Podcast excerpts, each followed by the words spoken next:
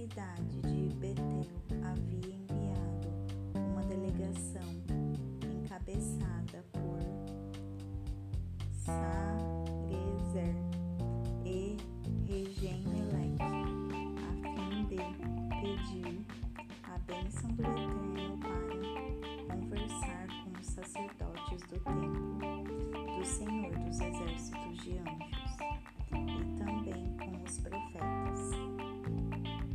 Eles fizeram essa, esta pergunta: Devemos planejar um dia de luto e abstinência no próximo mês de agosto, o septuagésimo aniversário da queda de Jerusalém, como temos feito todos esses anos? O Senhor dos exércitos de anjos me deu esta mensagem para entregar a eles, a todo o povo e aos sacerdotes. Quando vocês realizaram esses dias de jejum cada quinto e sétimo mês durante estes 70 anos, estavam fazendo isso por mim?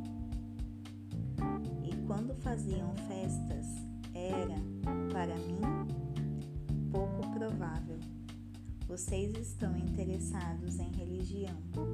Eu estou interessado em pessoas.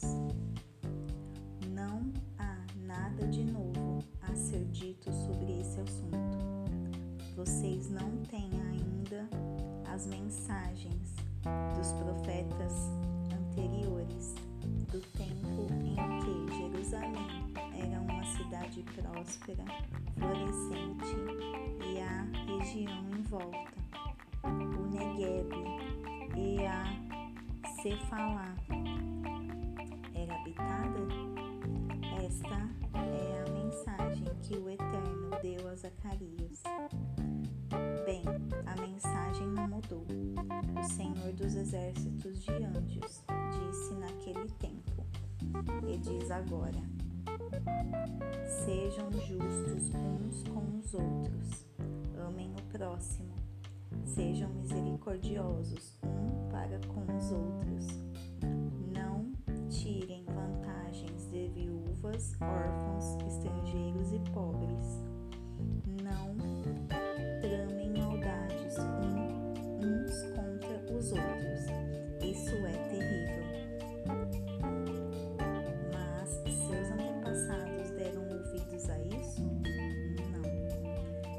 Eles mostraram os dentes e me afrontaram.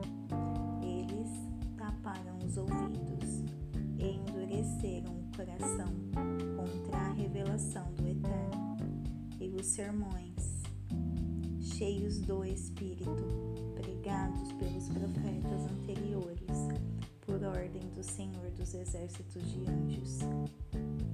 E o Eterno ficou irado, realmente irado, porque foi muito franco com eles, mas eles não deram nenhuma importância ao que ele disse. Portanto, isso foi o que o Senhor dos Exércitos de Anjos disse: Se eles não me derem ouvidos, eu também não vou ouvi-los. Eu os espalhei pelos quatro ventos.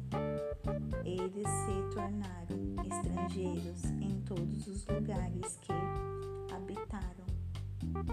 A sua terra protegida tornou-se um terreno baldio de ervas daninhas, lixo e espinhos